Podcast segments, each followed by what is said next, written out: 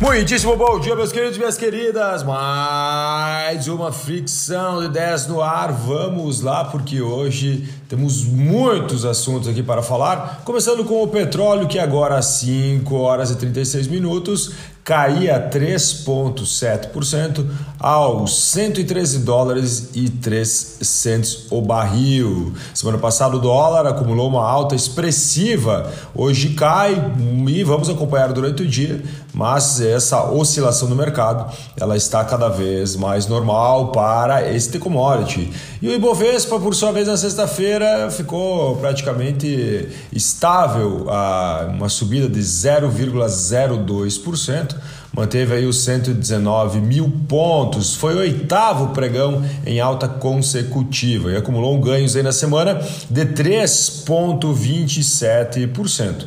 E no mês o Ibovespa acumula alta de 5,25% e já no ano de 2022 uma alta de 13,6%. O dólar, por sua vez, olha só, menor valor em dois, isso mesmo, dois anos, chegando a R$ 4,74 centavos a 1,75 de queda na sexta-feira. Mas olha só, é importante a gente lembrar, né? Nem sempre é bom, né? porque o exemplo das exportações aqui no Brasil, eles acabam sofrendo com o dólar mais baixo.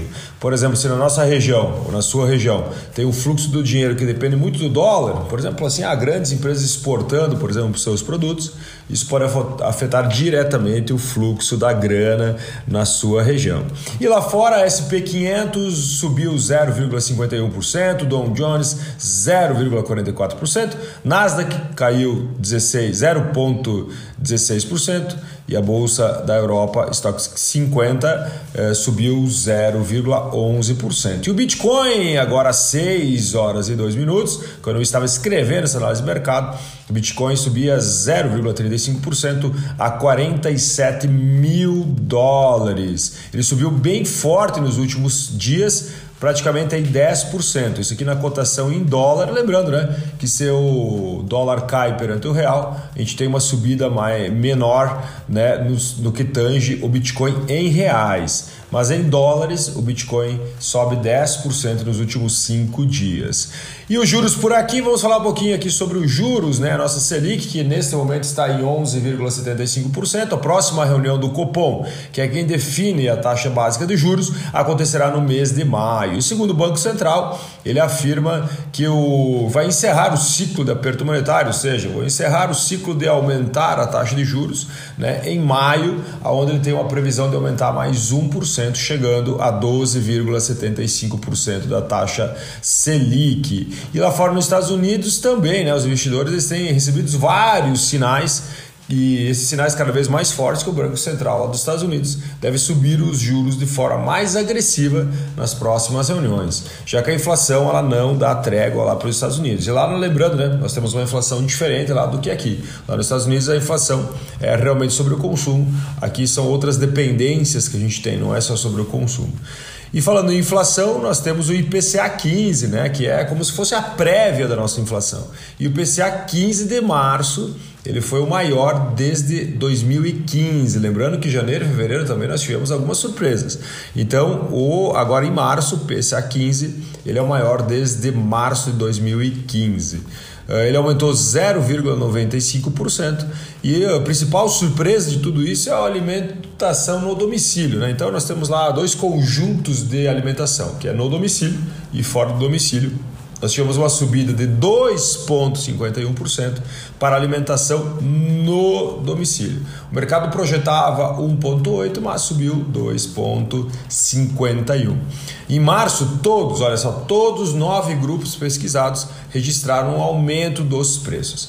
É muito importante também nós olharmos um pouquinho para os especialistas. Os especialistas, por exemplo, a JP Morgan já está levando a inflação no Brasil para 7,1%. Lembrando que o centro da meta aqui no Brasil é 13,5% segundo o governo. 13,5%. O que é o centro da meta, né?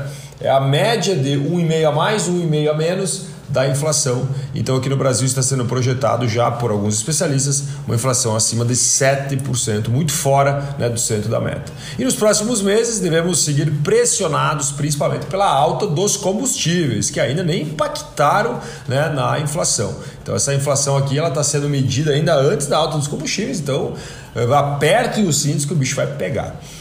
E olha só uma medida, uma medida provisória, um projeto de lei, na verdade, não, medida provisória, perdão, sobre uh, o leite do pequeno produtor. Né? Então, um projeto ele incentiva pequenas empresas de laticínio valorizarem o pequeno produtor também. Né? Principalmente por quê? Porque as grandes estão ficando cada vez mais grandes e o pequeno está literalmente morrendo.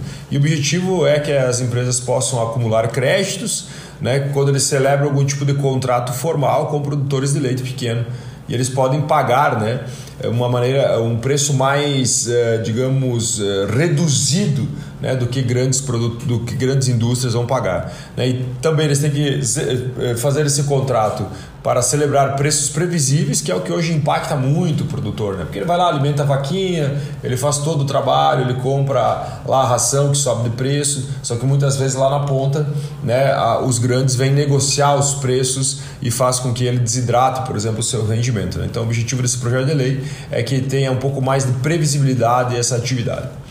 Confiança do consumidor, lembra que a gente está falando muito sobre confiança, né? Eu falo para você a importância da gente olhar para esse indicador. Só para você ter uma ideia, confiança da indústria, confiança do comércio, confiança do consumidor, do serviço, todas essas confianças ditam muito o ritmo do processo uh, futuro de consumo. E a confiança do consumidor recua em março muito, muito pela preocupação com a inflação. A insatisfação do consumidor sobre a situação financeira né, da família ou até mesmo dele, pessoa física, atinge o menor nível desde 2016. Né? Então essa inflação ela preocupa realmente as pessoas, né? Então além da recuperação do mercado também de trabalho e também o endividamento das famílias, mesmo o mercado de trabalho ele tendo eh, taxas menores, o, o, o, ganho das pessoas está sendo afetado pela inflação. Ou seja, aqueles mil reais que eu ganhava lá atrás, hoje já não são mais mil reais e as coisas, né, por exemplo, como a gente falou agora, né, alimentar-se, por exemplo, sobe 2,15% no mês, enquanto o salário não sobe. Então as pessoas elas começam a fazer o que? Elas fecham o bolso e elas recuam um pouco Uh, principalmente no que tange consumo mais supérfluo. Né? Então é muito importante nós olharmos uh, para esse movimento, porque essa cautela do consumidor faz com que o fluxo do dinheiro ele realmente recue. E olha só, isso deve afetar muito os próximos meses. E as empresas que conseguirem uh, entender esse movimento possivelmente terão diferenciais competitivos. E olha só, os camelódromos virtuais, falamos na semana passada, e o Shopee anunciou que vai investir 1,5 bilhão no Brasil em 2022, mas o governo, de qualquer forma, o governo prepara uma medida provisória para combater os camelódromos virtuais, né, que são esses sites de compra, principalmente os asiáticos, Shopee e AliExpress. A apresentação, né, só para você ter uma ideia, é, em outubro de 2021, estima-se que o Brasil deixou de arrecadar 460 bilhões né, a 600 bilhões de tributos né, com empresas em torno aí, seria mais ou menos em torno de 11% do PIB o impacto. Né? E disso tudo, nós temos mais ou menos em torno de 95 a 125 bilhões que vem do varejo. E este 59% estima-se que é desse varejo virtual ou dos camelódromos. Ou seja, faria a diferença realmente nos cofres públicos e também, quem sabe, né, no fluxo do dinheiro aí de todo, toda essa nação. Mais um capítulo na história da Sadia e da Perdigão. Né? Depois de juntar as forças lá em 2009 né, e criar a marca BRF. Agora, olha só, né, a Marfrig ela chegou a 33,25% de participação na marca BRF, ou seja, a Marfrig foi comprando ações na Bolsa de Valores e chegou agora já a 33,25% de participação. Isso, isso faz com que a Marfrig agora dê as cartas do conselho, do conselho da BRF. Né? E olha só, foi criada uma chapa né, pela Marfrig e se ela for aceita, ela vai ser a primeira vez desde 44, quando foi fundada a Sadia aqui no município de Concórdia, né, que ninguém da família Fontana estará sentado na cadeira para tomar decisões. É, olha só que loucura, né? Uma, uma marca de 1944 até no dia de hoje, onde né, hoje a família Fontana tem em torno de 3% ainda das ações da BRF, mas sempre sentou na cadeira de conselho. E agora com essa uh, esse avanço da Marfrig sobre as ações, possivelmente isso não aconteça mais. E agora vou falar um pouquinho sobre o futuro. Olha só, futuro, a Lacta está no metaverso. Ela reestruturou seu e-commerce com uma loja virtual 360 para a Páscoa.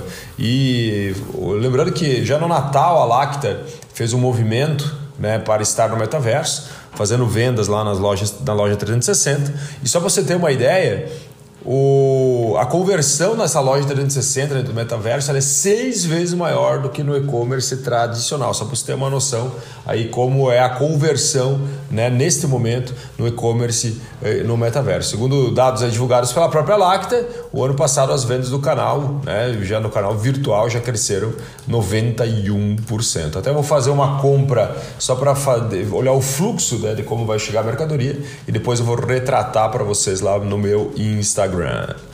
Olha só, Netflix e os estúdios de games. Netflix comprou mais um estúdio de games. É o terceiro estúdio de games em seis meses. E não sei se você já viu, mas lá dentro do Netflix já tem uma binha lá de games, né? Você pode clicar lá e pode curtir lá a questão dos games. Eu vou até vou printar depois e vou colocar no meu Instagram se você quiser dar uma olhadinha. E olha só, eles estão focados muito para comprar o estúdio de games, não para cobrar a mais, né? Eles querem fazer o quê? Eles querem disponibilizar para quem é assinante Netflix games sem anúncios e também sem compras. Olha só, isso aqui também pode mudar um pouco né, o, o fluxo de toda essa cadeia dos games nos próximos capítulos. E para a gente finalizar, a Apple, a Apple cria assinatura para troca de iPhone e outros aparelhos. Olha só, e que virada da Apple. Inclusive, várias empresas elas devem sofrer. Já existem empresas hoje que, que locam né, aparelhos telefônicos. Né? E nesse momento a Apple já erga a mão e fala assim, cara, espera aí que eu acho que eu que vou fazer isso. Né? É um projeto que ainda está na surdina, tanto que essas informações vieram de pessoas que não quiseram se identificar, né? eu estava lendo aqui a reportagem agora, mas é muito interessante, eu acredito que é um futuro sem volta, né? mais ou menos que nem os carros alugados. Então o, o serviço representaria a maior iniciativa da Apple para automatizar as vendas recorrentes. Então além da parte né, digital, agora parte de hardware, não só software, mas também hardware, sendo pago de forma mensal, eu acredito que vai exponencializar muito, muito mesmo a receita da Apple. Beleza, meus queridos? Espero que tenha feito sentido e amanhã nós voltamos com mais uma ficção de ideias, nossa análise de mercado diária, que passou de 100 episódios, que maravilha. Então até amanhã e valeu!